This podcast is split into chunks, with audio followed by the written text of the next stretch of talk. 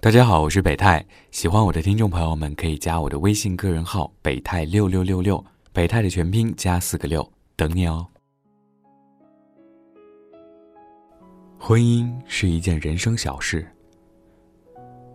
并非每个人都适合婚姻，这是首先需要明确的事儿。那些广场舞大妈摆着一张苦口婆心的脸，揣着一颗搬弄是非的心，没事儿就念叨：“总不能一辈子就一个人吧？”这句话像是一段过气的咒语。他不能一辈子一个人，所以他现在的人生尽头就是带着小孙子去跳广场舞。你大可不必非要和他们一样。婚姻是一件小事儿，这是第二件需要明确的事儿。那些声称结婚是人生大事的长辈们，你看到过几个过得好这一生的？所以，该呵呵的时候就尽量呵呵，和重启一样管用。到了这个年纪，该结婚的都已经结了，想离婚的也都先行一步，剩下那些尚未婚嫁的朋友和同学，经常在群里被人讨论。那些热爱讨论这个话题的人，就如同探讨一件国家大事那样。觉得别人的婚姻有一种离自己既遥远又切近的神奇感。被讨论的人浑身焦虑，发起讨论的人一脸兴奋，但是也没见谁真的搞清楚结婚到底是件怎么样的事儿。我们仍然处于匮乏的焦虑当中，对任何事都保持着争抢资源而不是随遇而安的心态。当然，这其中也包括寻找结婚对象。婚姻其实不过是一种人际关系，它不是一种本能需求，和吃饭、喝水、呼吸不同，绝不是每个人都需要的。只不过大多人不懂得这个道理。有些人爱吃辣，有些人爱吃甜，川菜成了主流，人们都逼迫那些吃甜的人找一家川菜馆，办一张终身卡。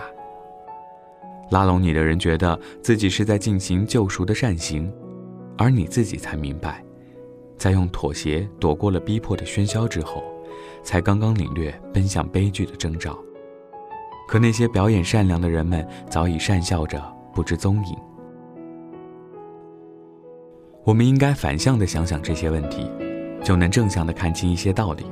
比如，如果离婚不意味着失败，那么结婚就并不象征着人生的成功。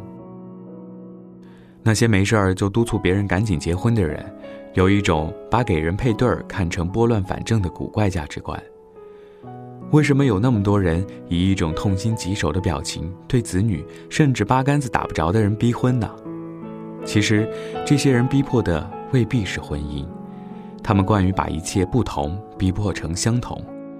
对于从小被规训为必须成为大多数才能躲过劫难的人们来说，不同于大多数人的生活方式和选择都让他们感到恐惧。这些人习惯于一种集体操班的规范，如果谁被标注为特立独行，他们就觉得自己有道德义务帮助他将生活搬回正轨。这是他们骨血里的一道难关，所以，逼婚的那些人并不是在逼迫你，他们只是过不了自己那道坎儿，他们需要你当做一个中介，完成自我规训的一步。明白这些之后，就会知道。你说服不了他们，也别让他们改变你，所以，呵呵着躲开是最好的方式。不要不好意思，善良并不意味着被摆弄。记着，所有逼迫你过上你不希冀的生活的人，都是坏人，无论他们长得多么慈祥。他们不会为你的未来买单。当有一天你需要自己善后他们在你身上犯下的错误，那些人不会出现帮你，只会躲在一边。把你的痛苦当做平庸生活中最鲜嫩的谈资。客观的讲，他们也并非故意如此，只不过他们的习性决定了这样的生活方式。明白了这一步，你就会摆脱一些烦恼。然而，做做自我评估，看看自己是否适合于婚姻。无论你是否处于一段亲密关系中，都可以问问自己：结婚就是两个成年人决定一起生活并分享生活。别无其他，不要美化它，也无需丑化它。什么家庭是温柔的港湾，或者婚姻是爱情坟墓之类的烂俗比喻，让他们留在一九九零年代的知音杂志上吧。需要自问的事情包括：第一，你是否可以允许自己的个性被有限度的减损？第二，你想从婚姻中得到什么？第三，你能给予什么？好了，如果你能接受这些，婚姻这种关系还是挺适合你的。如果完全无法接受，任凭他人怎样智慧，学会对自己负责。那么，什么时候才适合结婚？当你觉得那是一件小事儿的时候。中国的文化和传统语境中“人生大事”的这个修辞实在太糟糕了，它的宏大叙述几乎把婚姻所带来的变化近乎夸张地演绎成了一场变故，让人们对于婚姻充满了不切实际的憧憬或者恐惧。大多数人的适婚年龄差不多正好在自己的转型期，独立和半独立之间，尚未完全褪去青涩，也未彻底变得世故，对于世界。看清些轮廓，但对于他真正的样子又懵懵懂懂。这个时候，却需要进行一次被成为人生大事的选择，而且自己还是无可取代的主角。这种氛围，又有多少人愿意被置之其中？婚姻只是一种生活状态的调整，而不是与过去彻底断了联系，又重新植入了崭新的系统。它没有这种颠覆性的东西，你会发现。结婚之后，自己的想法不会产生任何质变，也更不会多长出一个脑袋。所以，你得在长大的过程中，逐渐让自己明白，婚姻真的是一件人生小事儿。当你不再以一种走向神圣、庄严和自我悲壮化的心态去面对它的时候，才是真正适合走入它的时刻。而有一点很有意思。当你真的觉得那是一件人生小事儿的时候，才从某种程度上意味着，你变成了一个成年人。结婚，一定是两个成年人的事儿，不是法律意义上年龄的成年，而是心理层面的成年。和法律规定不同，心理成熟每个人因人而异。有人三十岁仍然是个孩子，这一点都不夸张。成年人的意涵包括经济独立、精神独立。知道为人处事时的平和，也懂得维护内心的个性，精神内里的边界稳固，有稳定的价值观，懂得享受自由，同时明白自律，知道对他人的宽容，对于自己厌恶的人和事，会用合适和体面的方式拒绝。对于热爱的东西，知道自己努力获取，而不是要求别人为自己买单。这样的人就不会太差。但仔细看看周围，真的能符合这些的。又有多少？中国的文化和教育系统形成了一个灾难性的后果，就是从少年到青春期，从父母、学校到社会，都拼命压抑一个成为成年人的一切征兆，无论精神上的规训还是身体层面的禁欲，都是如此。但达到一个大众认可的适婚年龄，他们又马上被催熟。仿佛一夜之间，他们就必须成为一个精神上成熟又具备责任感的男女，这又怎么可能呢？某种程度上说，中国婚姻关系中的很多灾难性的结局，都是这样的病灶的后遗症。他们还未能成熟，就被推进了一段需要成熟心智才能达成的人际关系中。更深层的精神层面的训练姑且不提，说说最实际的生活。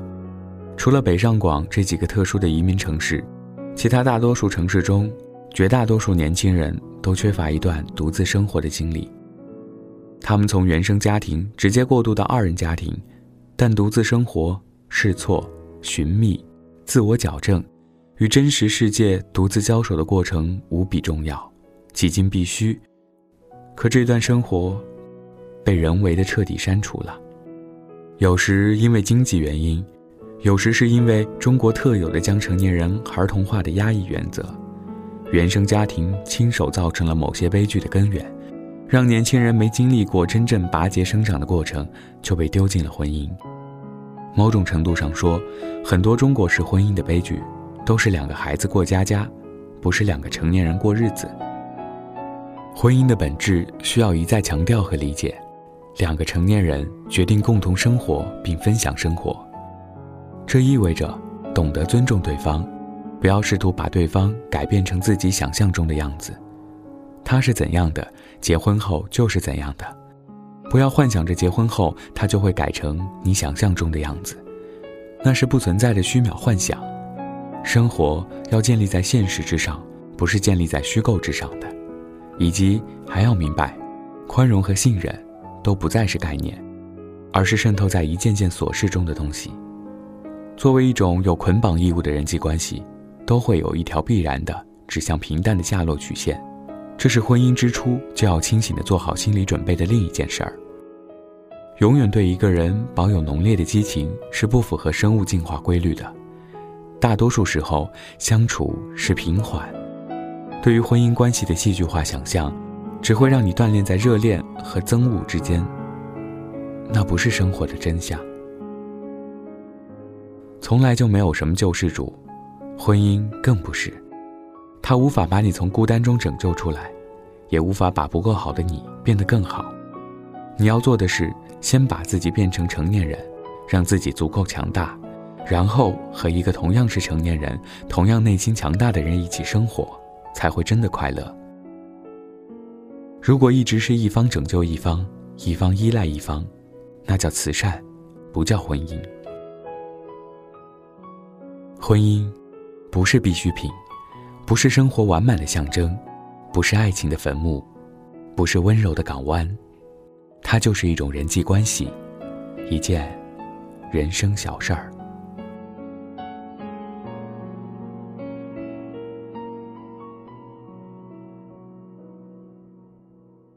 나랑 결혼해 줄래 나랑 평생을 함께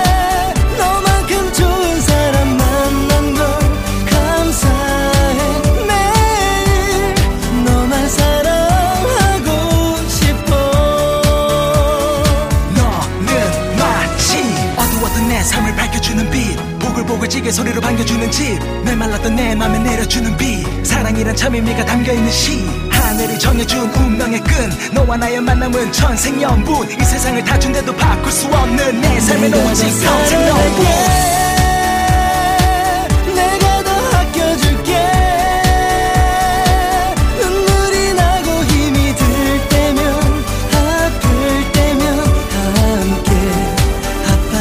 함께